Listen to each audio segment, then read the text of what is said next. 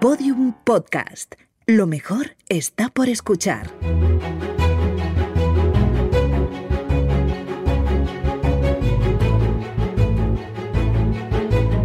Historia de España para selectividad. Un podcast de Juan Jesús Pleguezuelos.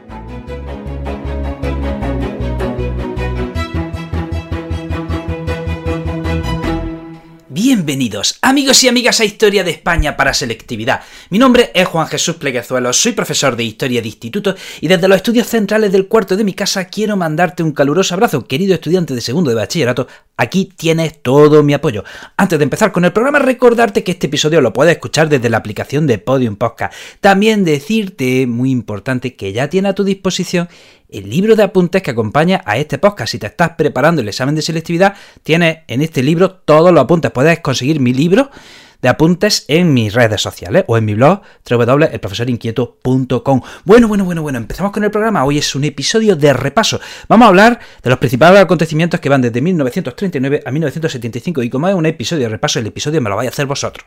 Así que atentos, levantamos la mano ¿vale? Cuando vaya haciendo las preguntas, ¿vale? Quien las acierte todas tendrá un gallifante, ¿vale? Quien acierte un 80% tendrá un ave conejo y quien no acierte ninguna, bueno, pues me voy a enfadar muchísimo y le voy a echar una bronca, ¿vale? Delante de todas. Así que, atento. 1939, marzo de 1939. ¿Qué pasa en marzo de 1939? ¿Qué pasa el 28 de marzo de 1939? Las tropas franquistas entran en Madrid.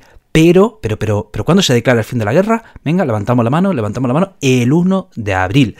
1940 se aprueba una ley para perseguir a la oposición y encima con carácter retroactivo. ¿Quién la sabe? ¿Quién la sabe? ¿Quién la sabe? Ya lo hemos dicho, muy bien. Ley de represión del comunismo y la masonería. 1941 se crea un, un organismo para potenciar la economía, intentar hacer infraestructura, intentar hacer... ¿Quién lo sabe? ¿Quién lo sabe? Doy una pista. Estamos en la autarquía. La autarquía, el franquismo, pretende que España se, autoabastezca a sí misma. ¿De acuerdo? Eh, eh, y no funciona. Eh, ese sistema de la autarquía no funciona. Entonces, en ese contexto se crea un organismo para impulsar la economía. El INI, Instituto Nacional de Industria. 1942. Se crea un, un organismo, una institución un tanto fake. Un tanto fake. Dices, ¿cómo que en una dictadura se crea esto? Sí, sí, sí, sí, sí, sí, sí, sí. Se aprueba la ley constitutiva de cortes. O sea que sí, que en 1942, atención, España tuvo unas cortes, obviamente, no unas cortes democráticas, eh, sus procuradores eran designados desde el régimen. ¿Vale? 1944. ¿Qué pasó en 1944, señores? Si yo les pregunto, ¿Terminó la lucha, terminó la lucha armada en 1939? ¿Terminó la lucha armada contra el franquismo en 1939, aunque terminase la guerra civil? La respuesta es no, no terminó la lucha armada.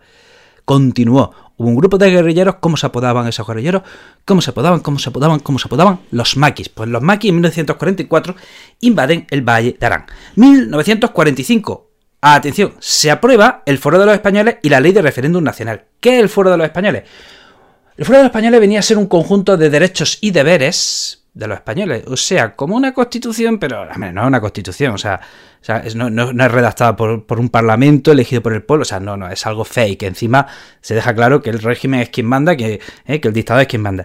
Y luego se aprueba también la ley de referéndum nacional, en la que se contempla la posibilidad de convocar referéndum. O sea, ¿no?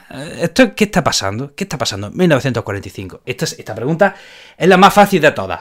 Eh, esta sí que debéis saber qué estaba pasando en 1945, pues que las potencias del eje han perdido la guerra y el franquismo intenta distanciarse de las potencias del eje y vienen a decir que no, que ellos no que ellos no saben nada de los dictadores, no saben nada de Hitler, de Mussolini, que Franco eh, no, no, conoce a estos tipos. Entonces se aprueban estas dos leyes y ¿qué es lo que está haciendo en definitiva el franquismo? Construir una serie de instituciones para disfrazar la dictadura de democracia. De hecho, el régimen se definía a sí mismo como, agárrate, democracia orgánica. 1946, 1946. ¿Qué pasa España en el contexto internacional? Pues que está aislada. España está aislada en el contexto internacional. 1946. España es una queda como algo anacrónico, el régimen franquista. ¿eh? Las potencias eh, occidentales han ganado, también en la Unión Soviética, y España pues se queda aislada sin aliados, y entonces eh, empieza el aislamiento internacional. En 1947 se aprueba la ley de sucesión en la jefatura del Estado. 1952, fin de la cartilla de racionamiento y libertad de precios. 1953, atención, 1953. Eh, la suerte beneficia al, a, franquismo. ¿Qué había pasado unos años antes? ¿Qué había pasado en 1948-1949? ¿Qué había pasado en el contexto internacional? Esto lo, tú lo, sí que lo tenéis que saber. Esto sí que no lo perdono. Encima, como me está escuchando un alumno de letras cuyo que, tuviese el año pasado historia contemporánea. No, no, no, no, no, no, no, no, no. Efectivamente, la Guerra Fría, estamos en plena Guerra Fría. El mundo se ha dividido en dos, entre los soviéticos por un lado y los americanos por otro. Los soviéticos y sus aliados, los americanos y sus aliados, y había que tomar partido. Y España cae en el bando de los americanos. ¿Eh? el régimen franquista, que era furibundamente anticomunista, cae en el bando de los americanos y contra los soviéticos. De manera que en 1953 hay un pacto con Estados Unidos, de manera que Estados Unidos instala sus bases militares en España ¿eh? y se pone fin a su bloqueo internacional. Además, España firma un concordato con la Santa Sede. 1955, España entra en la ONU. Y 1957, ¿quién entra al gobierno? ¿Quién entra al gobierno? ¿Quiénes entran al gobierno? Esta otra pregunta Vamos, vamos, vamos, vamos, vamos de burro, vamos, vamos, vamos, vamos. ¿Quién entra al gobierno en 1957? Los... ¿Sí? ¿No oigo? Los, dilo, dilo, dilo, los tecnócratas, ¿eh? que, pertenecían al Opus Dei, los tecnócratas, entran en el gobierno para empezar a liberalizar la economía y crean un plan de desarrollo que se llama el plan de estabilización, ¿de acuerdo? Un plan económico a largo plazo para que poner en marcha la economía y funcionó. Hay que decir que funcionó. ¿eh? A partir de ahí empezó ¿eh? un despegue económico.